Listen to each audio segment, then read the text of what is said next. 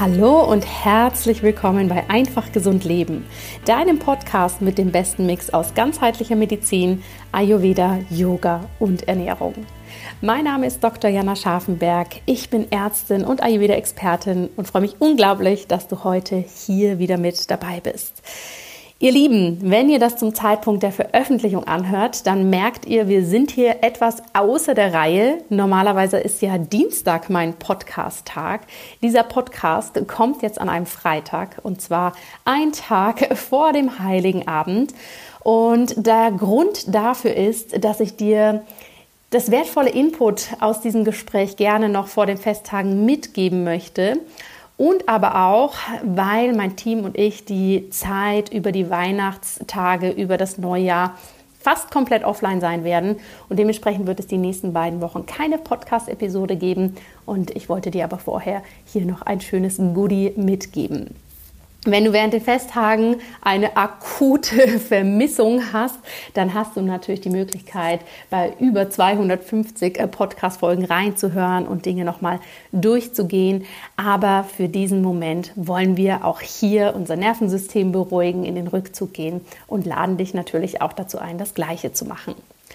Und um das Nervensystem geht es unter anderem auch heute in unserem sehr spannenden Gespräch. Denn ich habe meine liebe Kollegin Bianca Fritz eingeladen. Und Bianca Fritz ist eine unglaublich spannende Person denn sie nennt sich selbst Mindful Content Coach und ist Mentorin für Selbstständige, die hier mit einem großen Purpose, also mit wirklich ganz viel Herzenspassion ihre Themen nach draußen bringen wollen und dafür unter anderem auch die sozialen Medien nutzen.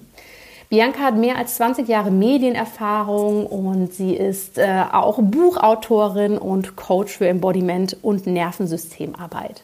Und ich finde es unglaublich spannend, wie sie diese Welten zusammenbringt und nicht nur ihre Kundinnen, sondern natürlich auch ihre Community dabei unterstützt, dass wir wirklich achtsam sind bei der Nutzung von Social Media, bei der Nutzung von digitalen Komponenten, wie wir hier auch in eine gute Kommunikation gehen können und wenn wir eher auf der Seite sind, dass wir Content, also Inhalte kreieren und produzieren und nach draußen geben, wie das für uns gut funktionieren kann. Und in diesem Interview sprechen Bianca und ich hier genau über das. Wie funktioniert Social Media? Was macht Social Media mit unserem Nervensystem? Wie können wir hier alle in einen achtsamen Umgang kommen? Wie kann ich, wenn ich Content herstelle, das auf eine achtsame Art und Weise machen? Auf was sollte ich achten, wenn ich Social Media eher als Nutzer, also im Konsummodus sozusagen sehe? Was hat es für Vorteile? Was hat es für Nachteile? Und was können wir jetzt vor allem in der Weihnachtszeit alle für uns Gutes tun? Und dementsprechend war es mir ein unglaublich großes Anliegen, dieses Interview jetzt noch mit dir zu teilen. Hör mal rein, schau mal, was es mit dir macht. Und vielleicht ist es ja auch eine Inspiration für dich, anschließend für die Feiertage dein Telefon tatsächlich auszuschalten. Jetzt lass uns aber erstmal schauen, was die liebe Bianca hier für wertvolle Inputs für uns hat.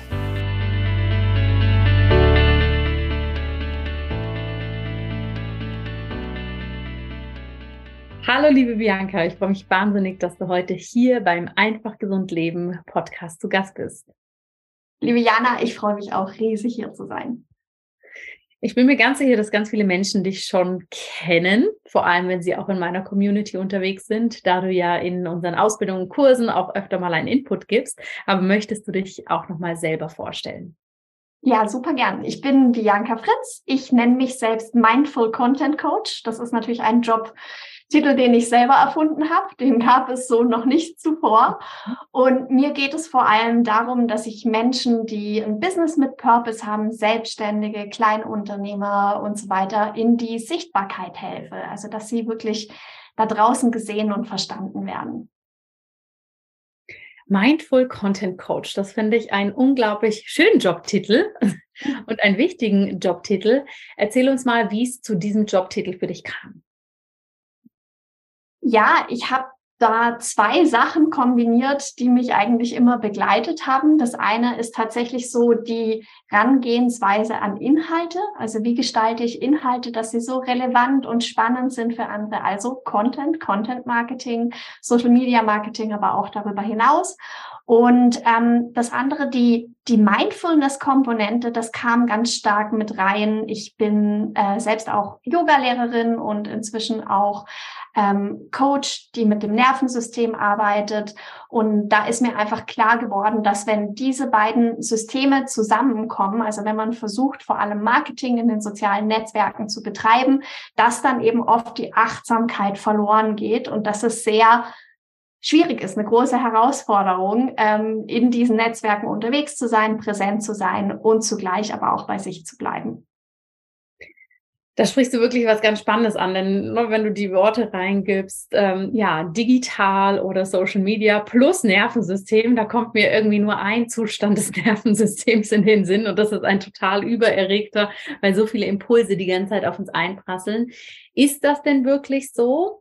Oder muss das gar nicht so sein und wir lassen diesen Zustand aber häufig ganz unbewusst für uns so zu, dass wir da ne, so, so in so einem einprasselnden Zustand sind. Also es ist schon so, dass die ganzen Netzwerke so gestaltet sind, dass sie kein nervensystemfreundlicher Ort sind. Also der ganze Stress ist eigentlich vorprogrammiert. Weil jedes Mal, wenn wir reinschauen, sieht unser Feed komplett anders aus. Das heißt, wir haben das Gefühl, wir müssen die ganze Zeit auch präsent sein, damit wir nichts verpassen. Und wenn wir das Ganze auch nutzen, um selber etwas zu kreieren, dann haben wir das Gefühl, wir müssen irgendwelchen Trends hinterherrennen, alles Mögliche mitmachen. Wir haben das Gefühl, wir sollen uns privat zeigen, aber doch auch nicht zu privat. Was heißt eigentlich dieses authentisch? Und ich finde, das Schwierigste, was noch mit hinzukommt, ist auch, dass die Algorithmen der sozialen Netzwerke, die sind ja maschinell. Die achten auf eine Regelmäßigkeit, darauf, dass oft Input kommt und der auch immer so gleichmäßig kommt. Das ist das, was die Algorithmen schätzen. Wir selbst sind aber eher die zyklischen Wesen. Wir können nicht jeden Tag mit der gleichen Präsenz nach draußen gehen. Wir können nicht jeden Tag Videos von uns aufnehmen. Also den allermeisten Menschen fällt es ungemein schwer, da wirklich immer gleich sichtbar zu werden. Wir haben aber das Gefühl, dass die Algorithmen das von uns fordern. Und deshalb ist es tatsächlich ein enorm nervensystemunfreundlicher Ort, das Ganze. Und der Stress ist vorprogrammiert. Also das liegt nicht nur an uns, das ist, ist tatsächlich, ich würde sagen, im System verankert. Mhm. Du sprichst jetzt natürlich mehr die Perspektive an, wenn ich selber auf Social Media unterwegs bin und mhm. Content, also Inhalte bereitstelle. Wie ist es denn, wenn ich eher ein Konsument oder Konsumentin bin. Das heißt, ich bin jetzt gar nicht so drauf erpicht, selber Kanäle zu haben, aber ich gehe da gern rein und ne, guck, was bei der Bianca heute los ist. Genau. Dann ist eine der größten Gefahren ist auf jeden Fall die Social Media Sucht. Also die Algorithmen spielen uns ja genau diese Dinge aus, die für uns besonders spannend sind, damit wir möglichst lang dabei bleiben, dass wir möglichst lange in den Netzwerken sind. Man merkt es auch, dass die Netzwerke das schon selber erkannt haben und da immer wieder kritisiert werden, dadurch, dass es inzwischen auch bei jedem Netzwerk die Möglichkeit gibt, zum Beispiel eine Time äh, Timebegrenzung, eine Zeitbegrenzung einzustellen. Mhm. Also das ist ein bekanntes Problem und zugleich ist es aber das ähm, das Geschäftsmodell der sozialen Netzwerke. Also die funktionieren nun mal so, dass wir möglichst viel Zeit dort verbringen und auch möglichst viel von uns preisgeben, möglichst viele Daten eingeben. Mhm. Das ist die eine Gefahr. Und die andere Gefahr ist, dass wir ähm, ja da in so einer ganz neuen sozialen Welt sind, in einem ganz neuen sozialen Umfeld. Ähm, das eine ist, dass uns so eine perfekte Welt vorgegaukelt wird und wir natürlich anfangen, uns zu vergleichen. Das ist eine ganz große Gefahr, besonders bei äh, Teenagern. Also wenn man einfach noch nicht so gefestigt ist in seiner Persönlichkeit, dass man dann das Gefühl hat, ja, bei allen anderen läuft's besser und denen geht's besser als mir. Aber auch wir Erwachsenen sind davor überhaupt nicht gefeit, weil uns einfach ein, ein Auszug die ganze Zeit gegeben wird. Und das andere ist aber auch tatsächlich die Vielzahl der Kontakte, die wir da pflegen. Mhm. Also eigentlich, das ist das ist ein bisschen eine ältere Zahl, eine ältere Studienzahl, aber die ist recht verbreitet, können wir nur zu 150 Menschen gleichzeitig ähm, Kontakt halten. Im digitalen wir, Setting. Eben, insgesamt eigentlich. Also das war, das war die Zahl, die lange rumgegangen ist. Das war ein Anthroposoph Dun, Dunden, Dungen hieß der, glaube ich, der die verbreitet mhm. hat und der ist da von der Größe des Gehirns ausgegangen. Also quasi die Größe des Gehirns, die Merkfähigkeit als ähm, entspricht unseren sozialen Kontakten. Inzwischen geht man aber davon aus, und da ist einfach dann der kulturelle Aspekt auch noch mit reingeflossen und die ganze technische Weiterentwicklung, dass diese Zahl schwanken kann zwischen zwei ganz engen Kontakten oder ähm, bis zu 520. Also da ist dann doch eine breitere Bandbreite da. Aber trotzdem, es fordert einfach enorm viel von uns, wenn wir sagen, wir möchten diese sozialen Netzwerke wirklich dazu nutzen, Beziehungen zu pflegen. Mhm. Dann stellt es uns vor eine Herausforderung, dass es eigentlich höchstwahrscheinlich zu viele sind, die wir da haben. Ich finde, es ist allein von der Menge wahnsinnig viel. Ne? Ich fand jetzt ehrlich gesagt die 150, die du anfangs genannt hast, schon, wenn es wirklich darum geht, Kontakt zu halten. Ne? Wenn es nicht darum geht, zu konsumieren, was macht jetzt da jemand in Australien dort, ne? wo ich mir mal schnell ein Bild anschaue und dann geht's weiter. Aber dieses wirklich Kontakt halten hat ja eigentlich nochmal eine ganz andere Ebene. Das finde ich total spannend. Und ich finde aber auch neben dieser reinen Quantität an, an, an Menschen und Kontakten ist ja auch das Volumen an Informationen, was wir aufnehmen aus anderen Leben, ja, etwas, was extrem krass ist. Also wenn ich mir vorstelle, und da fühle ich mich mal ganz alt, wenn ich das sage, so früher war das halt so, man hatte sein Klassentreffen, ja, und da hat man halt einmal ein Jahr ein Update bekommen, was jetzt der Hansi Hintermeier, der im Gymnasium neben einsaß, halt so macht. Ja. ja. Jetzt kann ich das täglich en Detail, ja, deshalb nehme ich jetzt bewusst einfach so einen abstrakten Namen, könnte ich mitverfolgen, was sein Kind am Tag ist, was er im Job macht und wo er in Urlaub hinfährt. Dinge, die mich eigentlich in meinem normalen Alltag gar nicht wirklich weiterbringen, sage ich mal, außer dass ich diese puren Informationen irgendwo aufnehme. Und das finde ich, sehe ich bei mir selber auch manchmal. Ne? Das wenn ich da auch selber reinrutsche und irgendwie mal ja mehr konsumiere, als ich das möchte, sich hinterher denke so, wieso weiß ich jetzt eigentlich von so vielen Menschen, was die heute gemacht haben? Das ist so irrelevant für mein Leben. Und da dann aber auch zu subtrahieren, was davon ist irrelevant und was ist aber auch inspirierend oder spannend. Und das finde ich mhm. extrem schwierig. Wie siehst du das? Wie machst du das? Ja, es Gib uns eine Antwort. es ist eine gesamtgesellschaftliche riesige Aufgabe, vor die wir da gestellt werden, weil wir kriegen eben plötzlich so, so viel. Und ich glaube, den besten Maßstab, den du hast, ist ähm, zu schauen, wie geht's mir denn, wenn ich das Handy zur Seite gelegt habe. Hm. Wie geht's mir? Geht's mir besser oder geht's mir schlechter als vorher? Und rein hm. psychologisch hängt es auch ein bisschen davon ab, wie, wie hat, wie, wie war der generelle Name? Hansi? Der Hansi Hintermeier, ich weiß gar nicht. Genau. es hängt tatsächlich auch davon ab, wie der Hansi Hintermeier seinen Content gestaltet hat. Weil wenn Hansi Hintermeier dir die ganze Zeit nur erzählt hat, wie toll er ist und wie super sein Leben ist, dann wirst du dich schlecht fühlen, wenn du das Handy zur Seite legst. Wenn Hansi Hintermeier dich aber irgendwie mit hineingenommen hat und du hast das Gefühl gehabt, boah, ich habe jetzt da noch was kommentiert und das ist sogar wertvoll für ihn und wir sind in da in eine Beziehung getreten, mhm. dann wirst du dich gut fühlen, wenn du das Handy zur Seite legst.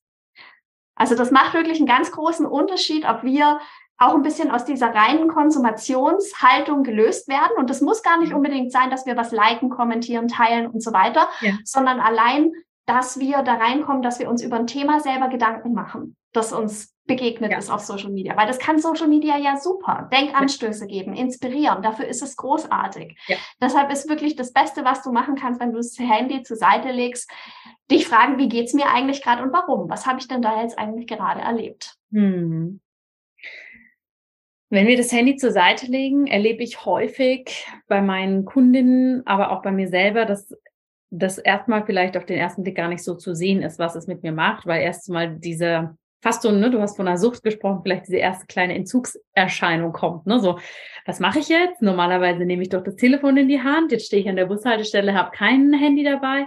Also ich hm. glaube, das ist natürlich auch noch so ein spannender Zwischenschritt, ne, so, sich gewahr zu werden, wie häufig mache ich das eigentlich? Was ist das schon für ein ein automatisierter Ablauf für mich geworden, ne, dass äh, jedes Mal, wenn ich Zeit habe, so, oh, dann nehme ich mal das Telefon in die Hand. Hast du da auch noch eine Empfehlung, wie wir das besser für uns machen können?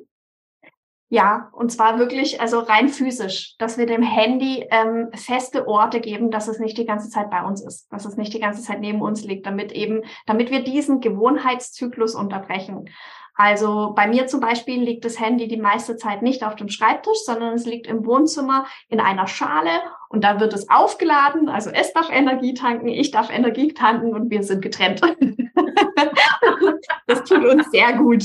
Also wirklich so diese, diese räumliche Trennung und die gibt's natürlich auch im Kleinen. Also, dass du das Handy eben, wenn du zur Bushaltestelle gehst, nicht in das Fach vom Rucksack ganz außen machst, wo du dann automatisch draufgreifst und wieder etwas scrollst, sondern tatsächlich ganz nach unten in den Rucksack, wo du nicht so leicht rankommst. Es kann immer noch sein, dass du es dann trotzdem tust, aber es braucht einfach, es braucht mehr Energie und du überlegst es dir genauer. Will ich es gerade wirklich?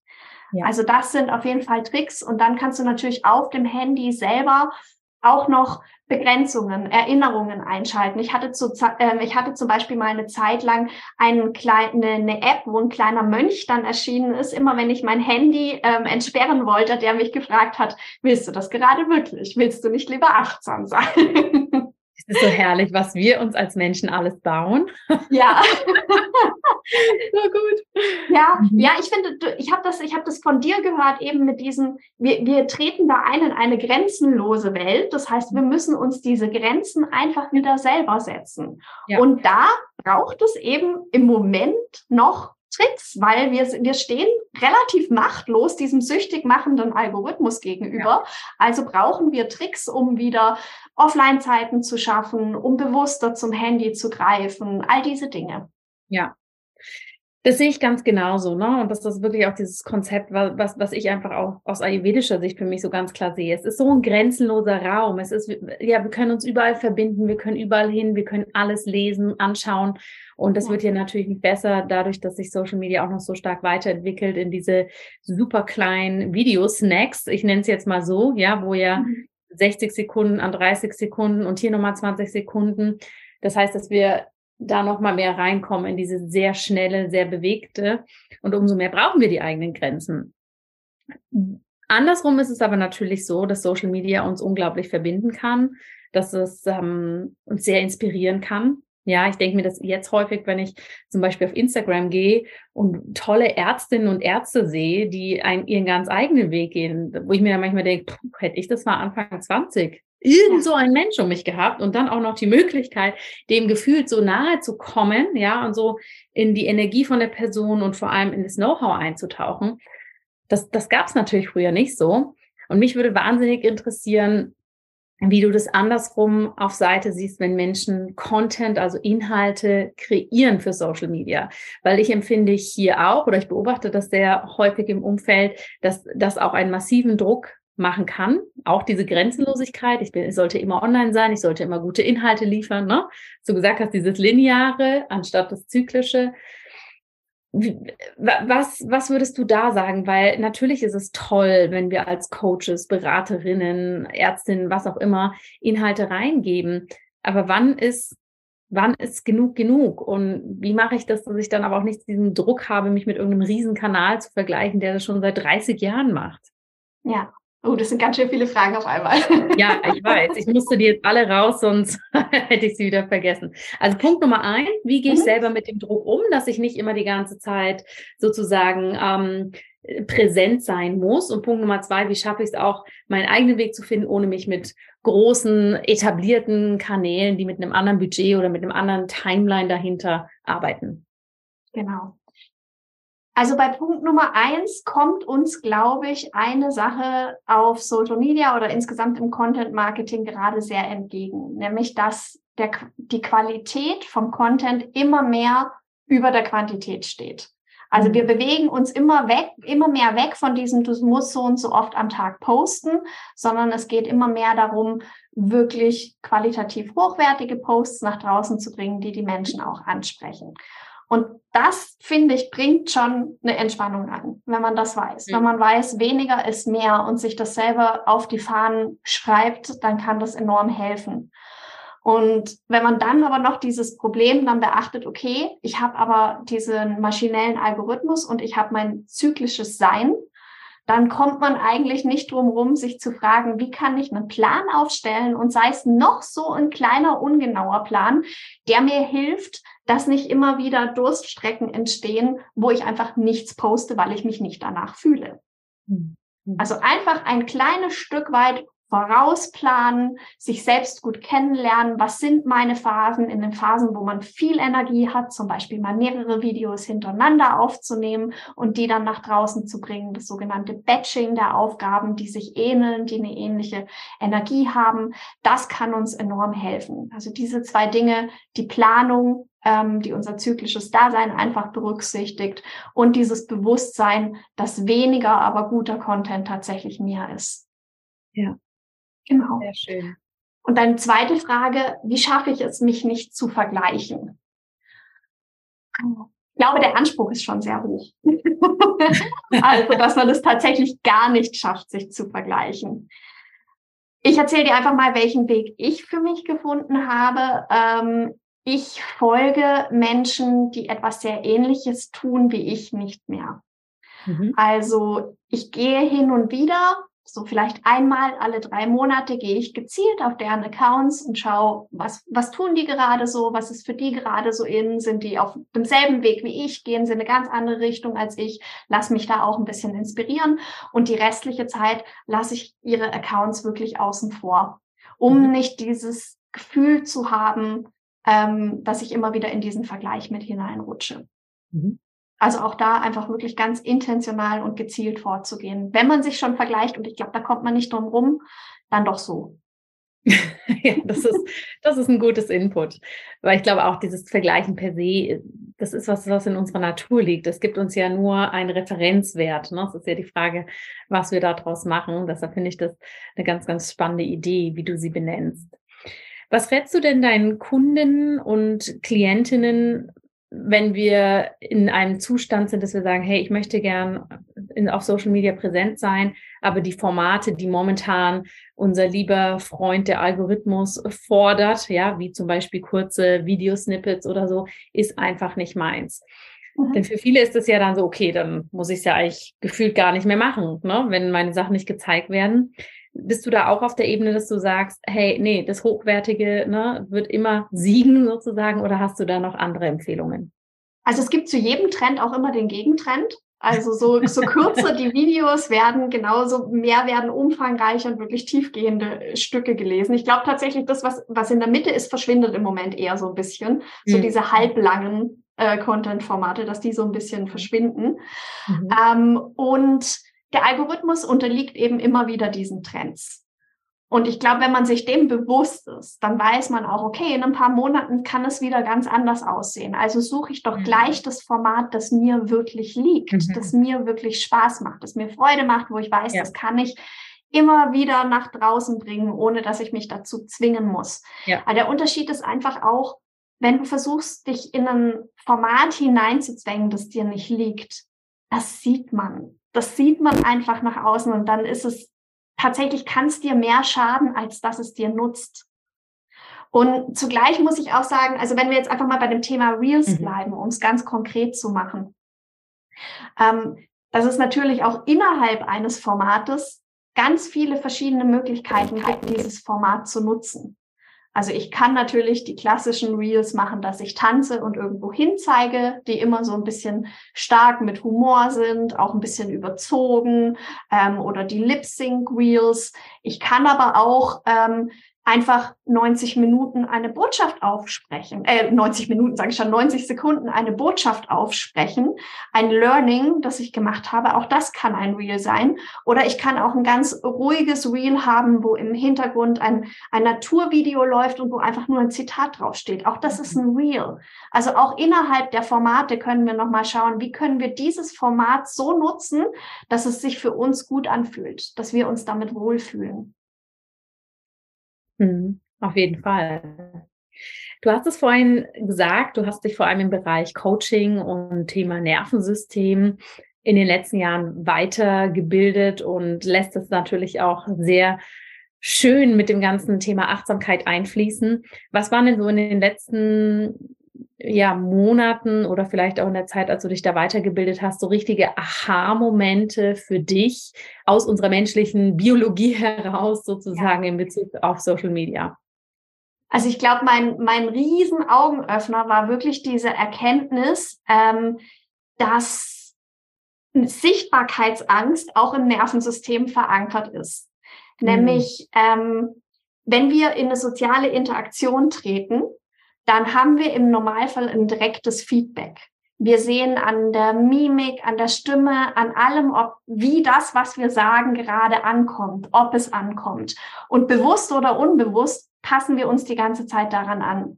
Hm. Wohingegen auf Social Media richten wir uns einfach an eine große anonyme Masse und wir haben keine Ahnung, was passiert und wie das ankommt. Und hm. das ist einfach enorm scary. Und das wirklich zu verstehen, dass unser System nicht dafür gemacht ist, hat mir auch geholfen, meine Kundinnen besser zu verstehen, weil mitunter habe ich dann auch gedacht, so jetzt drück doch auf Publish, das ist alles perfekt, gib's doch raus, gib's doch raus. Aber dieses, dass das wirklich etwas ist, dass wenn dein Nervensystem gerade überreizt ist, dass es dann nicht geht. Es ja. funktioniert nicht. Du kannst es nicht rausgeben, weil du dich nicht sicher fühlst. Ja. Das war ein Riesen-Aha für mich. Ja. Spannend, gerade mit dem Thema Sicherheit. Ne? Mhm. Das, das ist ja, ähm, was, was für viele Menschen wirklich ein großes Thema ist. Und ich weiß nicht, wie du das siehst oder ob du da überhaupt was zu sagen kannst, aber ich habe vor kurzem mich auch mal so reingelesen in das Thema Frauen im in sozialen Netzen, weil man weiß ja mittlerweile aus ähm, Studien oder aus Beobachtungen, ne, dass Frauen eher angefeindet werden, dass Frauen eher Kommentare unter die Gürtellinie oder zu ihrer Optik oder ne, sexistische Kommentare oder sowas bekommen, was jetzt nicht unbedingt die Angst kleiner macht. Aber ist das auch deine Erfahrung, dass es gerade auch für Frauen nochmal ein ganz anderes Setting ist im sozialen, ähm, medialen Bereich als jetzt vielleicht für Männer oder für Marken, die eher für ein, ein Produkt stehen als jetzt für eine Person? Ähm, also ich denke klar, wenn, wenn man die Person in den Fokus stellt, ist man immer angreifbarer, als wenn mhm. nur das Produkt im Fokus steht. Zugleich verkauft sich heute kaum noch etwas, ohne dass die Person auch im Fokus steht. Ähm, mit Männern und Frauen, ja, das stimmt. Und ich glaube, wir haben nur eine Sache, die uns hier hilft, eine Gewissheit, nämlich, dass wir in den allermeisten Fällen wirklich da hineinwachsen können. Mhm. Also wir wachsen in Sichtbarkeit langsam hinein. Es, ist, es passiert wirklich nur bei ganz wenigen Accounts, dass sie wenige Follower haben und trotzdem schon Hate-Kommentare bekommen oder gleich mehrere Hate-Kommentare, mit denen sie zurechtkommen müssen, sondern man mhm. wächst da Schritt für Schritt auch wirklich hinein und lernt damit umzugehen. Und ähm, aber ja, das, was du ansprichst, ist ein Riesenproblem, dass Frauen auf jeden Fall mehr angefeindet werden als Männer da draußen. Mhm. Wir sind fast am Jahresende, ihr Lieben, wenn ihr diese Podcast-Episode hört. Die Festtage, Festtage stehen vor der Tür. Was gibst du uns allen mit, liebe Bianca, für die weihnachtliche Zeit in Bezug auf achtsamen Social-Media-Konsum? Hm. Hm, ich selber zelebriere ja die Rauhnächte ganz stark. Ich nutze das immer, um zu journalen, um mein letztes Jahr zu reflektieren und ins neue Jahr hinaus zu gucken. Und ich entscheide in dieser Zeit tatsächlich, also ich habe da eine Rauhnacht-Journaling-Aktion immer, die läuft. Ähm, aber die habe ich zum Beispiel vorgeplant. Also da weiß ich einfach, ich komme nicht in den Stress, weil die Posts gehen nach und nach raus. Die sind im System, die kommen automatisch raus. Und ansonsten entscheide ich tatsächlich nach Bauchgefühl, was von meiner Reflexion möchte ich eigentlich teilen und was bleibt bei mir. Mhm. Also, dass ihr wirklich diese Zeit nutzt und im Idealfall ist jetzt wahrscheinlich schon ein bisschen knapp, wenn die Folge rauskommt, aber trotzdem im Idealfall etwas vorgeplant habe, dass trotzdem etwas passiert. Ja. Das war ja. Wunderbar. Gibt es von deiner Seite, was du gerne noch unseren Zuhörerinnen und Zuhörern mit auf den Weg geben möchtest in Bezug auf Achtsamkeit, Nervensystem, Social Media, bevor wir unser Interview für heute schließen? Ja, ich glaube, die wichtigste Botschaft ist für mich wirklich, dass die, die eigene Gesundheit und vor allem die mentale Gesundheit, die darf immer drüber stehen über der Sichtbarkeit. Ich finde Sichtbarkeit wahnsinnig wichtig, gerade für Frauen, weil ich glaube, dass es etwas dazu beitragen kann, dass sich unsere Gesellschaft verändert, wenn mehr Frauen sichtbar werden und mutig sichtbar werden und wirklich mit dem sichtbar werden, wofür sie stehen. Aber es funktioniert nicht, wenn wir nicht lernen, uns die Grenzen zu setzen, wenn wir nicht lernen, uns Offline-Zeiten zu nehmen, wenn wir nicht lernen, auf uns zu achten, unser Nervensystem zu regulieren, so zu planen, dass es eben uns entspricht. Mhm. Und im Idealfall auch noch Freude in den Formaten finden. Das ist nämlich wirklich das, wir, wir haben da auf Social Media, jeder hat sein Format, das, das einem Spaß machen kann. Da bin ich wirklich überzeugt davon. Jeder findet seinen Kanal, um seine Botschaft nach draußen zu bringen. Aber nie auf Kosten der Gesundheit. Ja. ja. Das kann ich nur dick und fett unterschreiben. Und danke dir, liebe Bianca, dass du hier warst, dass du diese wertvollen Inputs gerade jetzt in dieser, ja, eigentlich Zeit der Achtsamkeit und Stille nochmal ganz bewusst mit uns teilst. Und wir verlinken natürlich zu dir, zu dem, was du machst, auch nochmal zu dem Journal mit den Rauhnächten. Das sind sicher schöne Sachen, die unsere Community hier auch nochmal mitnehmen kann. Und ich danke dir einfach sehr für deine Zeit und für dein wertvolles Wissen. Ich danke dir, liebe Jana.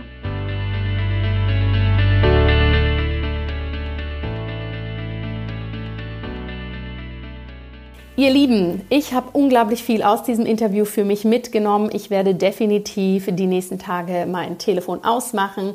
Ich persönlich liebe die sozialen Medien natürlich sehr, um mit euch allen in Kontakt zu sein und finde es aber genauso wichtig, dass wir hier auch ja, zwischendurch einmal Grenzen setzen, Pause machen, unser Nervensystem wirklich in eine Regeneration bringen. Und dafür eignen sich vor allem die nächsten Tage. Das heißt, du wirst hier auf den Social Media Kanälen von mir auch weniger mitbekommen. Vielleicht plane ich mal das eine oder andere vor oder wenn es mich ruft, komme ich mal kurz online und ja, gebe einen Input. Aber im Gesamten wird es hier die nächsten Wochen etwas ruhiger werden. Im neuen Jahr sind mein Team und ich dann selbstverständlich wieder vollumfänglich für dich da. Ich freue mich jetzt schon wahnsinnig drauf, denn wir haben unglaublich spannende Sachen geplant. Es wird große, große, große Veränderungen geben. Die werde ich dir dann mitteilen. Das wird etwas ganz, ganz, ganz Spannendes. Und mir bleibt jetzt an dieser Stelle nichts anderes übrig, als zu sagen, wenn die Arbeit von Bianca dich interessiert, dann schau mal bei ihr vorbei. Sie hat jetzt tatsächlich auch für die Rauhnächte etwas ganz Spannendes kreiert, falls du doch achtsam online sein möchtest. Und ich wünsche dir von Herzen frohe Weihnachten Lass es dir gut gehen, komm in die Ruhe, genieß die Zeit auf die Art und Weise, wie es für dich passend ist. Und ich freue mich unglaublich, wenn wir uns im neuen Jahr hier alle mit viel Energie, mit viel Anfangspassion und Schwung wiedersehen. Bis dahin wirklich eine wunderbare Zeit. Schön, dass es dich gibt. Bleib gesund. Alles, alles Liebe.